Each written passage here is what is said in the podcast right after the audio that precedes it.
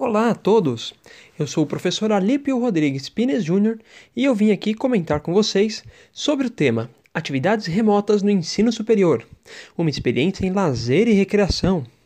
Nesse capítulo, eu trouxe algumas inspirações que utilizei na minha turma de lazer e recreação nesse semestre, que estamos passando por esse momento atípico e que tivemos que transformar algumas aulas presenciais de forma a passar o conteúdo de maneira remota.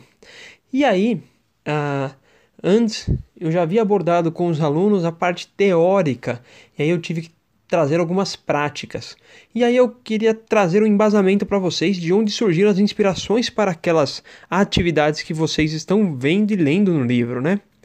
É, eu me inspirei numa teoria, que é a teoria de Geoffrey de Mazedier, chamada de conteúdos ou interesses culturais do lazer. De acordo com o sociólogo, ele estudou a sociedade francesa na década de 60 e percebeu que as pessoas realizavam atividades no âmbito do lazer baseado naquilo que mais chamava atenção para elas. Então, há pessoas que gostam de ouvir música, pessoas que gostam de ler livro, pessoas que gostam de viajar, pessoas que gostam de encontrar com seus amigos, parentes, entre outros tipos de atividades. Então, o autor colocou cinco interesses culturais do lazer como a base da sua teoria.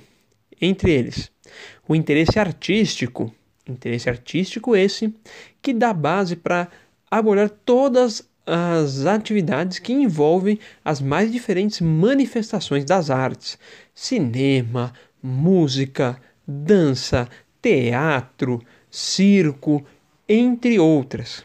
Lembrando que isso pode ser tanto no assistir como no participar. E essa foi uma das inspirações para os jogos que vocês estão vendo no, li no livro. Então, a base artística foi uma das bases que eu utilizei para realizar as atividades em ambiente remoto com os meus estudantes.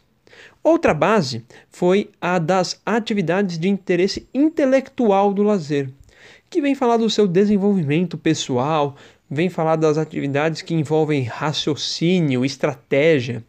Então, você pode ter nesse âmbito desde manifestações, como a leitura de um livro, a participação de um curso de forma voluntária, até você é, participar de jogos de tabuleiro, RPG, entre outros jogos como é, Sudoku, Caça-Palavras, Criptogramas, ou seja, atividades que requerem o raciocínio.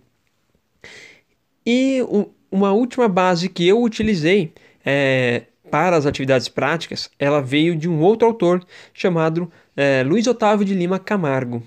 Ele foi orientando do Dumas Edier e ele propôs na sua tese de doutorado o interesse turístico do lazer.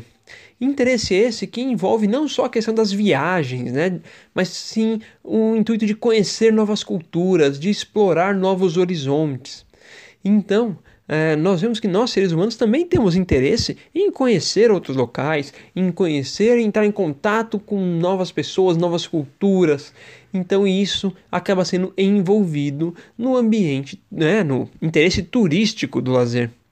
E essas foram as três bases que eu utilizei para né, realizar as atividades que vocês têm no livro. Fora essas, nós teríamos os interesses físicos esportivos do lazer, que envolvem atividades com movimentação, então as atividades esportivas, atividades de corridas, jogos de estafetas, entre outros, estão embutidos dentro dessa prática. O interesse social, que envolve você estar junto com, no, com outras pessoas, estar envolvido em um círculo social, atividades em grupo, então jogos coletivos, jogos cooperativos, vem muito bem é, abarcar esse tipo de conteúdo e interesse. E o último é o interesse manual. O interesse manual é aquele que envolve manipulação, o famoso faça você mesmo. Envolve desde jardinagem, bricolagem, scrapbooking, é, você pode fazer artesanato e você pode utilizar, por exemplo, blocos de montagem, brincar com argila, massinha, entre outras coisas. Então, essa é a teoria dos interesses culturais do lazer que me inspirou para realizar essas atividades. Espero que vocês gostem e aproveitem muito esse conteúdo. Até a próxima!